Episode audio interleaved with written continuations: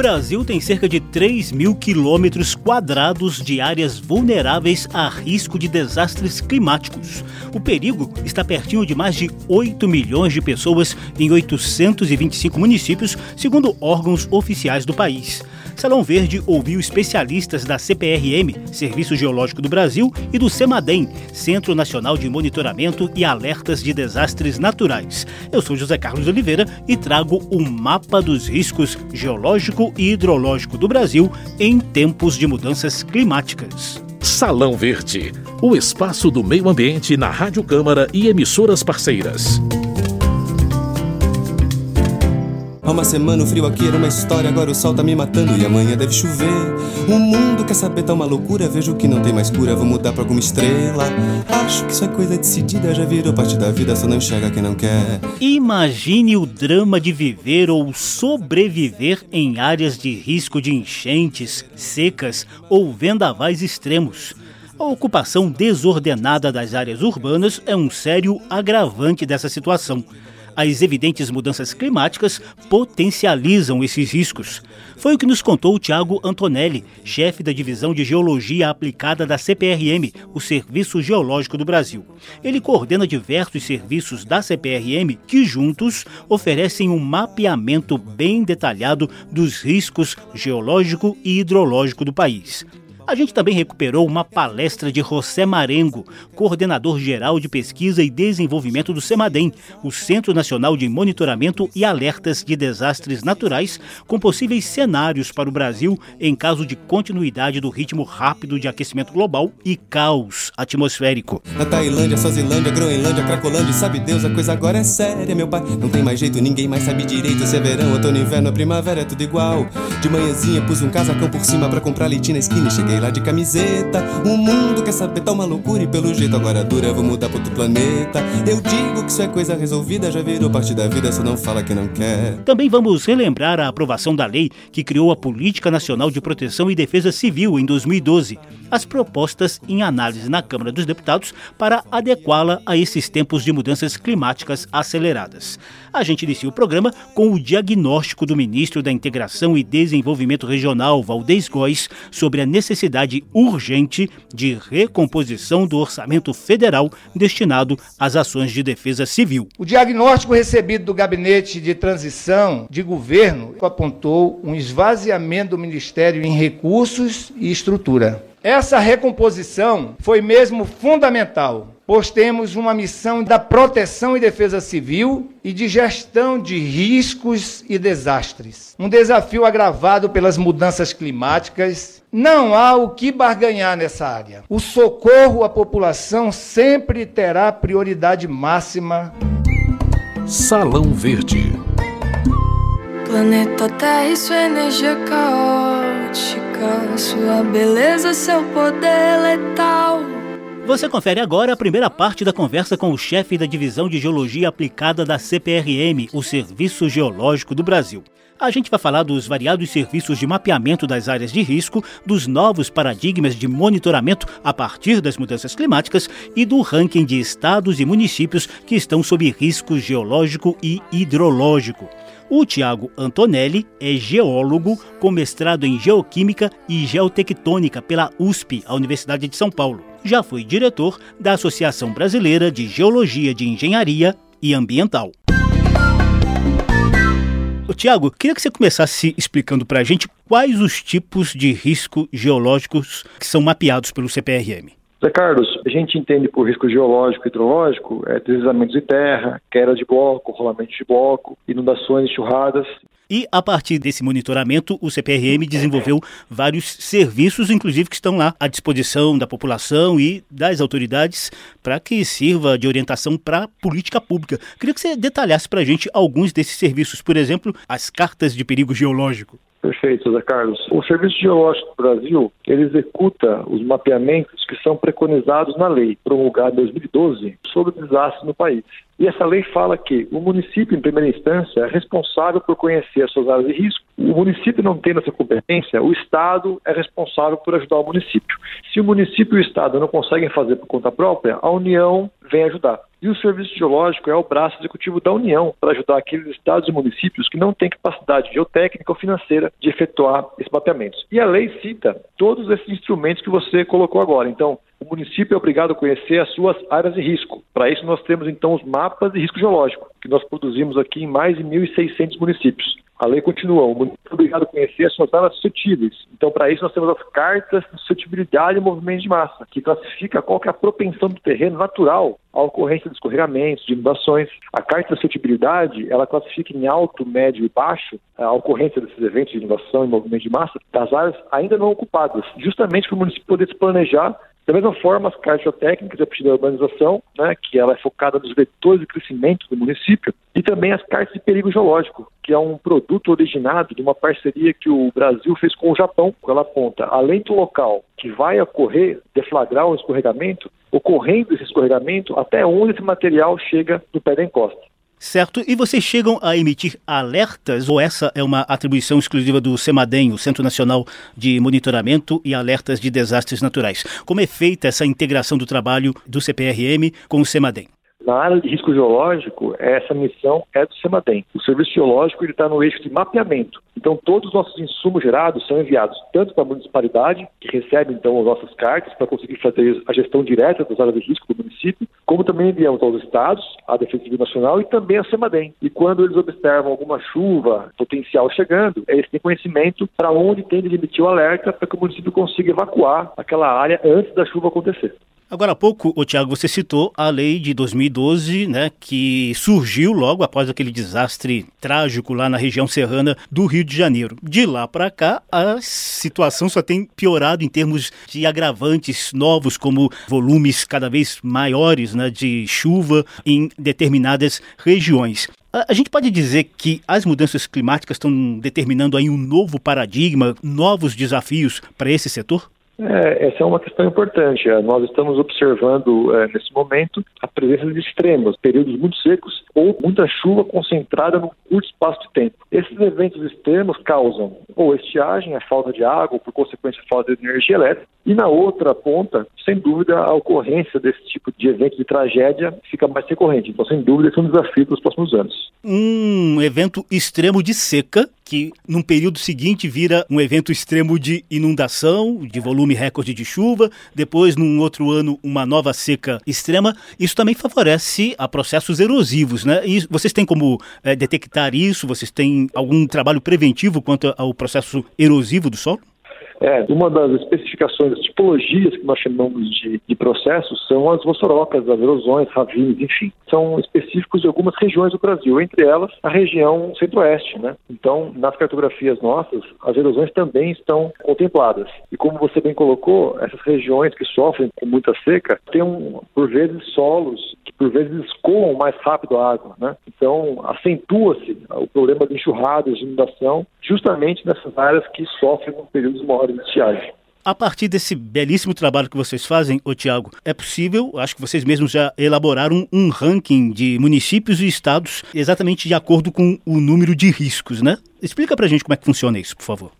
Então, Zé Carlos, como eu comentei no início da entrevista, a competência do mapeamento das áreas de risco cabe aos municípios em primeira instância. Então, grandes municípios do Brasil, como São Paulo, Rio de Janeiro, Belo Horizonte, Salvador, têm equipe própria. Então, esses números dessas grandes cidades não entram no nosso total de, de pessoas e áreas de risco dos municípios que nós mapeamos, os mais de 1.600 municípios mapeados pelo Serviço Geológico, os principais estados são os estados de Minas Gerais e Santa Catarina. O ranking oficial divulgado pela CPRM mostra Ouro Preto, em Minas Gerais, com 313 áreas de risco, seguida de Nova Friburgo, no Rio de Janeiro, com 254 e Brusque, em Santa Catarina, com 199, além de Jaboatão dos Guararapes, em Pernambuco, com 193 áreas de risco. No ranking estadual, os números revelam 2.900 áreas de risco em Santa Catarina, 2.700 em Minas Gerais e 1.000 no Espírito Santo. Nas 1.600 221 cidades monitoradas pelo Serviço Geológico do Brasil, foram encontradas 13.248 áreas de risco geológico alto ou muito alto. Salão Verde, o meio ambiente nos podcasts e nas ondas do rádio. No programa de hoje, Salão Verde trata do mapeamento das áreas de riscos geológico e hidrológico do Brasil agravados pelas mudanças climáticas. Daqui a pouquinho a gente volta a conversar com o Tiago Antonelli, do Serviço Geológico do Brasil. Antes de continuar o bate-papo, o quadro a seguir traz informações de um estudo comandado por cientistas do CEMADEM. Geológicas. Novidades e curiosidades sobre a dinâmica do planeta e da natureza. Geológicas.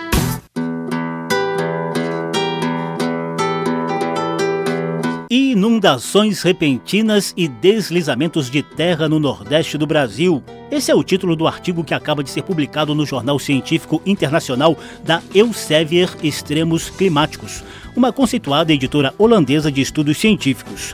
O estudo foi escrito por cientistas do Centro Nacional de Monitoramento e Alertas de Desastres Naturais, o CEMADEM.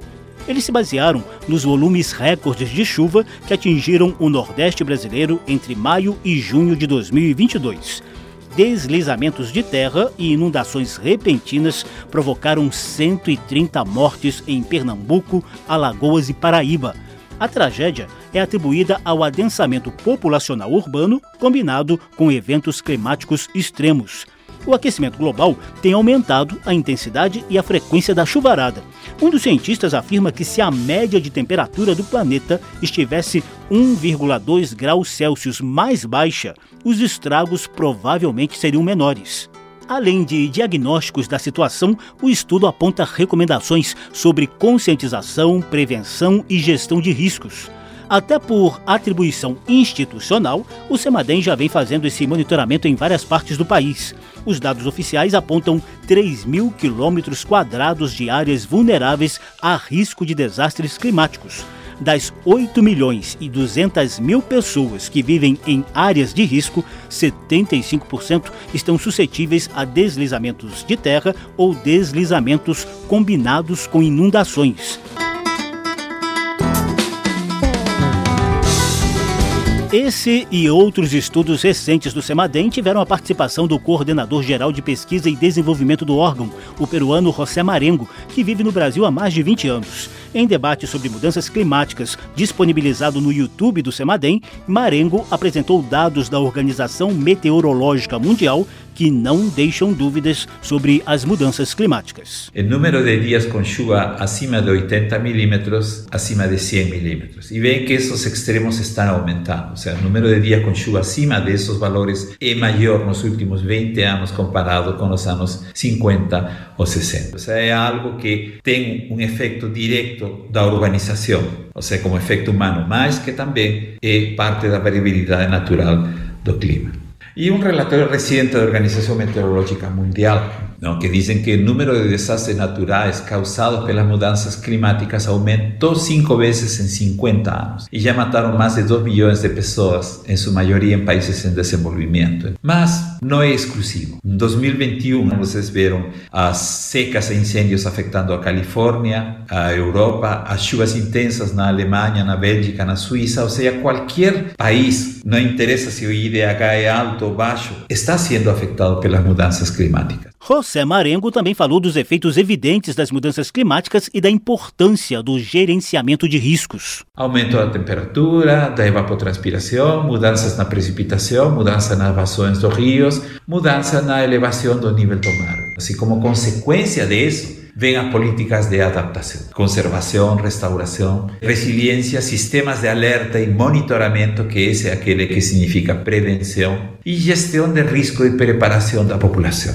O coordenador geral de pesquisa e desenvolvimento do Centro Nacional de Monitoramento e Alertas de Desastres, José Marengo, projeta possíveis cenários para o Brasil em caso de continuidade no ritmo do aquecimento global e do caos atmosférico. Num mundo que nós gostaríamos de um grau e meio de aquecimento, aumento da temperatura não seria tão intenso. Mas no pior dos cenários, 4 graus de aquecimento, a região do Brasil o aquecimento pode ultrapassar os 5 ou 6 graus. Toda a região do sudeste do Brasil mostra um aumento da precipitação, mas de forma extrema.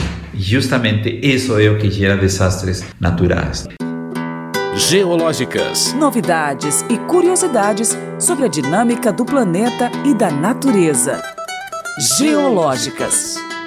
A gente já emenda na parte final da entrevista com o Tiago Antonelli, chefe da divisão de Geologia Aplicada da CPRM, o Serviço Geológico do Brasil. Agora, o Tiago Antonelli avalia algumas das ações em curso para prevenir desastres climáticos e nos conta iniciativas de conscientização das autoridades públicas e da população em geral sobre o assunto. Muitos desses 1.600 municípios comprovadamente tiveram ou vidas salvas pelos nossos trabalhos ou uma quantidade importante de recursos financeiros e dinheiro economizados com a reconstrução da cidade. A prevenção é muito mais barata do que a remediação. Além de um trabalho regido por legislação, né, essa obediência legal, vocês também têm uma articulação extremamente alinhada com os objetivos do desenvolvimento sustentável eh, estabelecidos pela ONU, não é isso? Perfeito, Zé Carlos. Para nós, não basta fazer um mapa de áreas de risco, entregar para o nosso cliente final e lavar as mãos. A gente quer que o cliente que pega o nosso mapa saiba usar de fato. Então, nesse sentido, o Serviço Geológico ministra cursos, aulas e palestras para conseguir fazer o, o, bom uso dele e, em última instância, salvar vidas. Né? Salão Verde. E o que dizem os deputados? A lei citada mais cedo pelo Tiago Antonelli, da CPRM, e que exige o monitoramento dos riscos geológicos, está em vigor desde 2012. Trata-se da Política Nacional de Proteção e Defesa Civil, aprovada pela Câmara e pelo Senado logo depois da maior tragédia climática do país, em 2011, quando cerca de 900 pessoas morreram nas enchentes e deslizamento de encostas na região serrana do Rio de Janeiro. A lei tem foco em prevenção e monitoramento tem várias iniciativas na Câmara para melhorar essa legislação. O deputado Mário Eringer, do PDT de Minas Gerais, é autor da proposta que obriga as prefeituras a elaborarem plano de contingência e defesa civil. Outro projeto de lei cria o Programa Ambiental de Proteção de Encostas e Revitalização de Bacias Hidrográficas em Áreas Urbanas. A proposta do ex-deputado Cristino Áureo, do Progressistas do Rio de Janeiro, foi batizada de Reflorestar. Os deputados já aprovaram um projeto de lei que inclui a gestão de desastres naturais na política de proteção e defesa civil. Na prática, a medida estabelece obrigações aos governantes e aos empreendedores quanto a atividades de risco e ações de proteção à população. Essa proposta surgiu na comissão externa da Câmara, que acompanhou os desdobramentos do crime socioambiental de Brumadinho, em Minas Gerais. O deputado Zé Silva, do Solidariedade de Minas Gerais, defendeu a proposta no plenário da Câmara. A grande diferença desse projeto é que a Defesa Civil, que só cuidava de desastre, cuidava de acidentes e de tragédia, ela vai passar também a fazer a prevenção. A prevenção de tragédias ambientais e dos impactos das mudanças climáticas estão entre as prioridades de deputados de primeiro mandato na Câmara. Ex-porta-voz do Corpo de Bombeiros de Minas Gerais, Pedro Ayrara, pretende mudar a legislação para impedir a repetição da impunidade registrada nos crimes socioambientais de Brumadinho e Mariana. Eleito deputado pelo Patriota Mineiro, Ayrara esteve na linha de frente do socorro às vítimas do rompimento da barragem do Córrego do Feijão em Brumadinho, em 2019. A gente precisa de uma legislação tanto ambiental quanto penal que seja mais forte, repensar também o nosso modelo tanto de licenciamento ambiental quanto de licenciamento minerário e principalmente fazer um modelo de mineração que de fato ele seja sustentável. Já o deputado Tarcísio Mota, do pessoal do Rio de Janeiro, quer garantir fluxo permanente de recursos orçamentários em ações preventivas de desastres climáticos. Identificamos uma série de falhas na lógica da prevenção. A gente vive uma situação de caos climático. Planeta Terra e sua energia caótica, sua beleza, seu poder letal. E ilustraram o programa de hoje trechos das músicas Caos de Mariana Frois, Aquecimento Global com Celso Sim e Arthur Netrovski. Na Califórnia não se fala de outra coisa, Schwarzenegger faz carreira com aquecimento global. Salão Verde trouxe o mapa de riscos geológico e hidrológico do Brasil. Trata-se de esforço para a prevenção de desastres agravados pelas recentes mudanças climáticas. O programa teve produção de Lucélia Cristina, edição e apresentação de José Carlos Oliveira. Se você quiser ouvir de novo essa e as edições anteriores, basta visitar a página da Rádio Câmara na internet e procurar por Salão Verde. O programa também está disponível em podcast. Obrigadíssimo pela atenção não. Tchau. Salão Verde, o espaço do meio ambiente na Rádio Câmara e emissoras parceiras. Planeta Terra e sua energia exótica, seres humanos com poder letal, sentindo a vida em gotas caóticas, dentro de cada um um temporal.